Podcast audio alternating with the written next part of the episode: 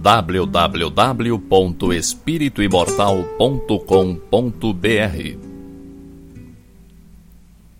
Cinco minutos de Espiritismo visando a reflexão.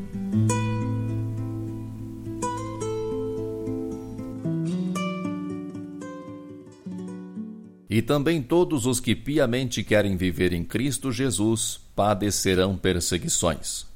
Paulo, segunda Epístola a Timóteo, capítulo 3, versículo 12.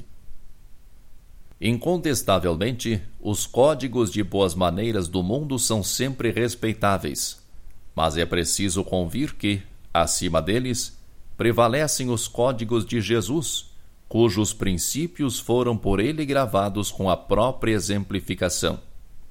O mundo, porém, raramente tolera o código de boas maneiras do Mestre Divino.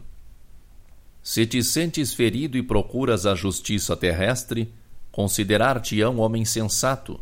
Contudo, se preferes o silêncio do grande injustiçado da cruz, ser-te-ão lançadas ironias à face. Se reclamas a remuneração de teus serviços, há leis humanas que te amparam, considerando-te prudente. Mas se algo de útil produzes sem exigir recompensa, recordando o divino benfeitor, interpretar-te-ão por louco. Se te defendes contra os maus, fazendo valer as tuas razões, serás categorizado por homem digno. Entretanto, se aplicares a humildade e o perdão do Senhor, serás francamente acusado de covarde e desprezível. Se praticares a exploração individual disfarçadamente, mobilizando o próximo a serviço de teus interesses passageiros, ser-te-ão atribuídos admiráveis dotes de inteligência e habilidade. Todavia, se te dispores ao serviço geral para benefício de todos, por amor a Jesus, considerar-te-ão idiota e servil.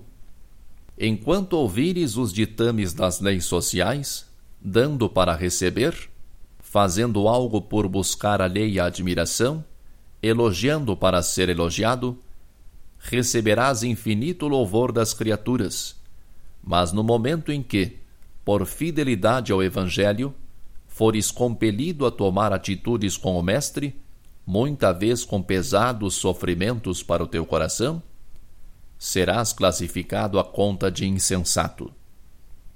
Atende, pois, ao teu ministério onde estiveres, sem qualquer dúvida nesse particular, certo de que, por muito tempo ainda, o discípulo fiel de Jesus na terra sofrerá perseguições.